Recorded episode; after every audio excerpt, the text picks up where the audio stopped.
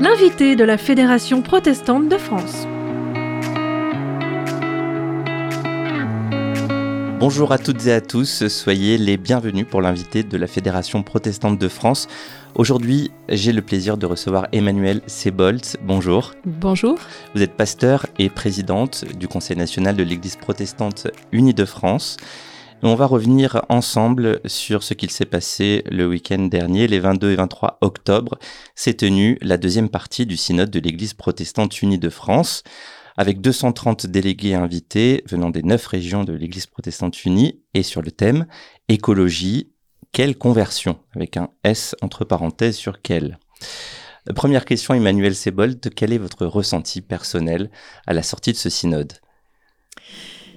Alors, c'est d'abord de la joie parce que euh, voilà, c'est la deuxième session. On a dû repousser le synode qui n'a pas pu se tenir euh, en mai dernier à l'Ascension, qui s'est tenu en visio, euh, réunissant huit lieux, voilà, et déjà l'année d'avant aussi. C'est-à-dire que depuis deux ans et cinq mois, nous n'avions pas eu de synode en présence. Et ça faisait un bien fou de se retrouver, d'avoir tous les délégués là dans la même pièce une double joie parce que du coup on accueillait aussi deux sessions de nouveaux ministres et donc on avait plus de 25 euh, nouveaux ministres à accueillir au cours du culte synodal mmh. et ça ça a été vraiment une très grande joie. Voilà, donc je crois que tout le monde était très très heureux de se retrouver euh, physiquement et d'avoir des débats euh, dans la même salle en direct, sans perturbation de retransmission. Ça fait partie des retours à, la réalité du présentiel qui font du bien et, et qu'on a connu depuis cette rentrée de septembre. Mhm. Et d'ailleurs, on signale au passage que euh, le Conseil national a été euh, renouvelé lors de ce synode et que vous avez été reconduit et élu donc présidente de ce conseil. Mhm. Je ne sais pas s'il faut vous souhaiter bon courage ou s'il faut vous dire félicitations. Euh, Oh, on va dire bon courage. on va dire bon courage. Bien, bon courage à vous. Merci. Euh, dans ce synode, donc, vous êtes revenu euh, dans votre euh, passage obligé du message de la présidente du Conseil national sur l'épisode qui nous a tous marqué.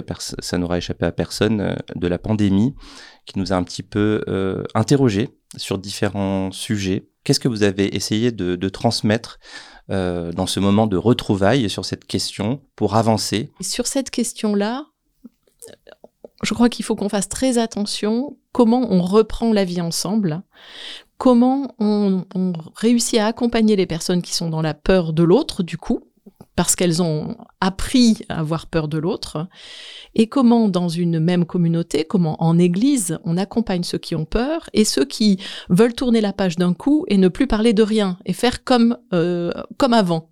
Mmh. Et en fait, on peut pas faire comme avant. C'est-à-dire que bien sûr, il faut la Sainte Seine, euh, on, la prend avec des petits verres maintenant, et euh, je ne pense pas qu'on puisse revenir en arrière. Donc il y a des choses qui vont forcément être modifiées. Et comment on accompagne, voilà, ceux qui voudraient revivre comme avant, ceux qui ont peur et qui ne veulent pas revenir, et euh, ceux qui tentent de faire le lien entre tout cela, voilà. Et, et donc cet appel à la confiance, parce que c'est bien de cela que j'ai voulu parler, euh, eh bien je l'ai appuyé, je dirais, sur euh, sur le récit de Marie dans l'évangile de Jean, Marie versant le parfum sur les pieds de Jésus. Et donc à cette table, il y a Lazare que Jésus a, ressuscité, il y a Marthe qui sert et Marie qui, verse ce parfum dont l'odeur euh, pénètre partout. Mhm. et chasse l'odeur de la mort. Voilà. Message de, confiance et de joie que, l'Évangile nous donne. Vous avez aussi parlé de la jeunesse. Ça, c'est quelque chose qui euh, tient à cœur euh, à l'Église mhm. protestante unie de France. Euh, vous avez notamment dit les jeunes ont été particulièrement malmenés, renvoyés devant un écran pendant 18 mois. Et c'est vrai qu'on a parfois un peu de mal à estimer les dégâts que ça a créé euh, chez la jeunesse. Euh, comment le grand kiff de l'été dernier a résonné face à ça, ces retrouvailles Et est-ce que vous avez d'autres pistes pour accompagner au mieux la jeunesse dans ce temps particulier? Oh, le, grand kiff a été un moment extraordinaire, hein. vraiment un grand moment de joie. C'était incroyable de revoir euh, ces jeunes faire la fête ensemble, euh, ces jeunes euh, être attentifs pendant les cultes, ces jeunes participer aux études bibliques et, et dire combien c'était c'était important et précieux pour eux. donc dans la suite du grand kiff, bien sûr, il nous faut poursuivre cet élan au niveau des régions et puis avec encore une perspective l'été prochain, fin août, avec ce qu'on appelle alternative théologie. Mmh donc il y a eu déjà deux éditions de, de cette euh, cet événement. C'est une petite semaine de théologie pour, euh, pour les jeunes. Et donc, on va. En première approche pour découvrir un peu plus. Mm. Mm. Et peut-être pour les jeunes qui se posent des questions euh, sur la théologie, la faculté de théologie. Mm. Voilà. La pandémie a aussi posé des questions dans le rapport à la nature, à la création de Dieu. Euh, et pour tous les Français, pour tout le monde, hein, on, a tous en tête des exemples de personnes qu'on connaît qui ont fait le choix de partir euh, d'un milieu citadin pour aller vers plus de rural euh, suite à la pandémie.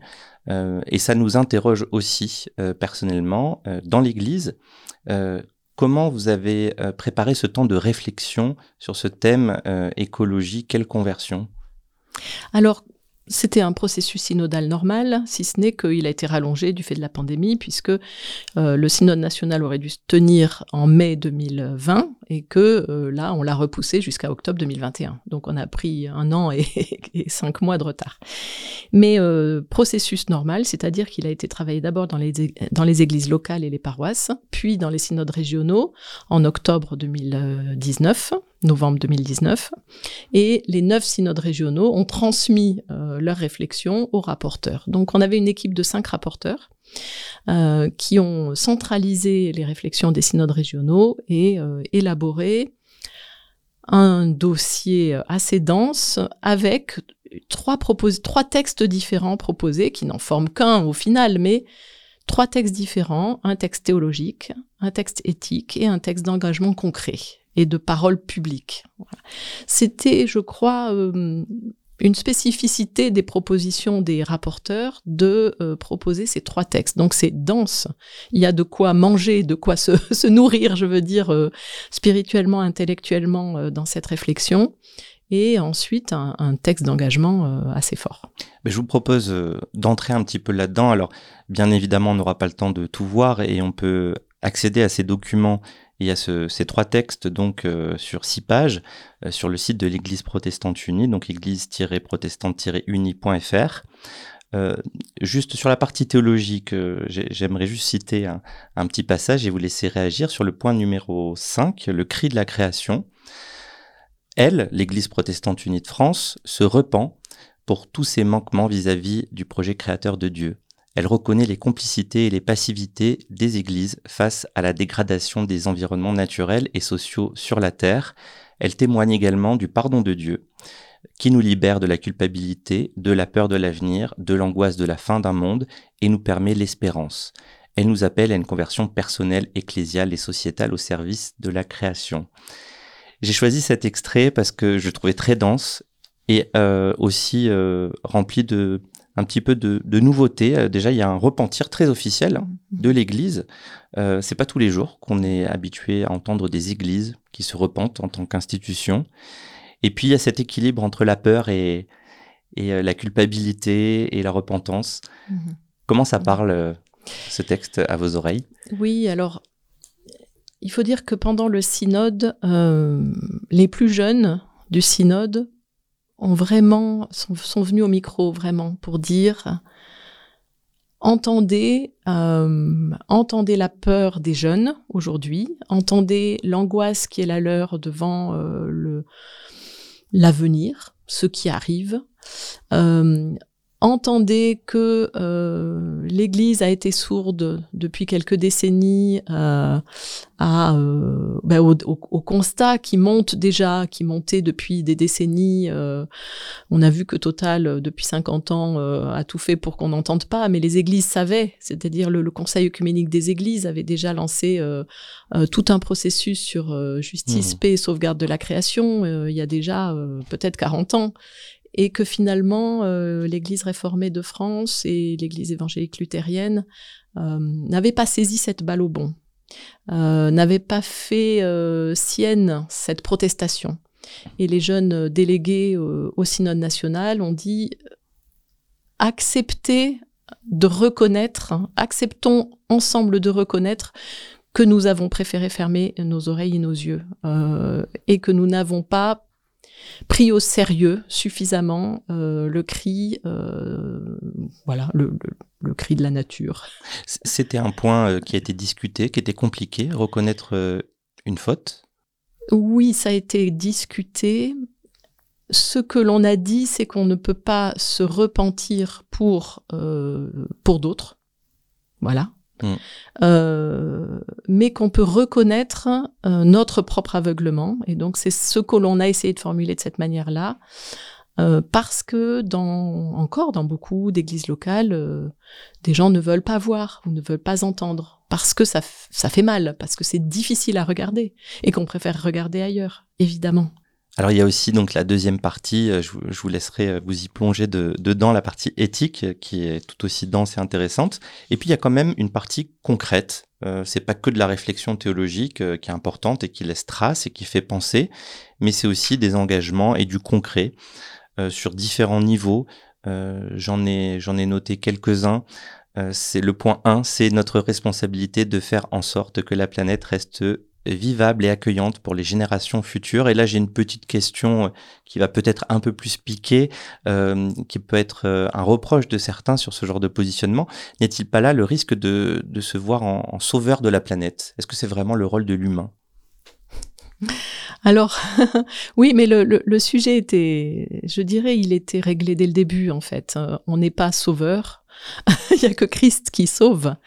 Euh, et ça, c'était très très clair pour le synode. On s'est jamais positionné euh, dans ce lieu qui n'est pas le nôtre, en fait.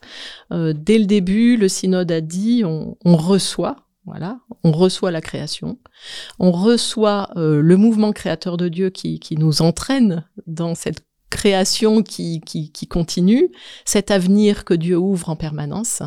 Et donc, ça n'est pas nous, évidemment, qui, qui, qui sauvons le monde, mais, mais le Sauveur. Mmh. Donc ça, c'est... Je dirais, il n'y a même pas eu de débat là-dessus. je pense que le, le, synode était vraiment positionné au bon endroit. Mmh. Euh, mais ensuite, que euh, chacun personnellement euh, je dirais pour, pour citer euh, sans doute Martin Kopp, qui, qui nous disait euh, au cours de la table ronde qui a, qui a ouvert le synode, nous faisons partie, l'être humain fait partie du problème et il fait partie de la solution. Mmh et en fait, chacun de nous fait partie du problème et fait partie de la solution. Mais pas du salut. Oui, c'est ça. Voilà, d'une solution concrète pour essayer de diminuer de ne pas trop augmenter le, nombre de degrés euh, de, réchauffement de la planète, etc. Et chacun a sa part là-dedans. Un autre point encore, et j'aimerais vous entendre là-dessus pour finir, euh, c'est l'outil Église verte que vous avez cité par deux fois. Euh, alors comment cet outil, en deux mots, peut aider concrètement les paroisses?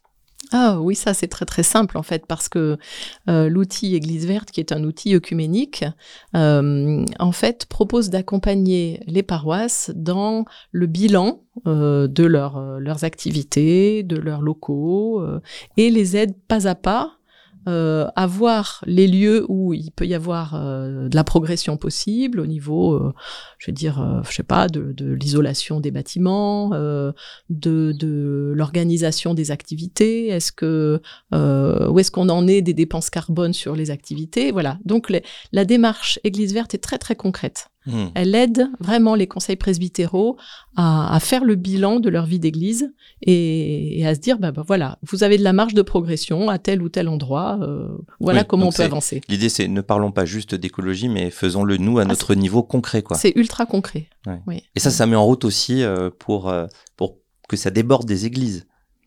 Oui, alors, oui, parce que ça, renvoie aussi chacun à sa responsabilité personnelle chez lui. C'est-à-dire mmh. que si on arrive à faire ce travail dans la paroisse, eh bien ensuite, chacun peut se poser la question sur dans sa propre vie, euh, voilà, où il en est en fait de ses dépenses carbone ou pas. Voilà.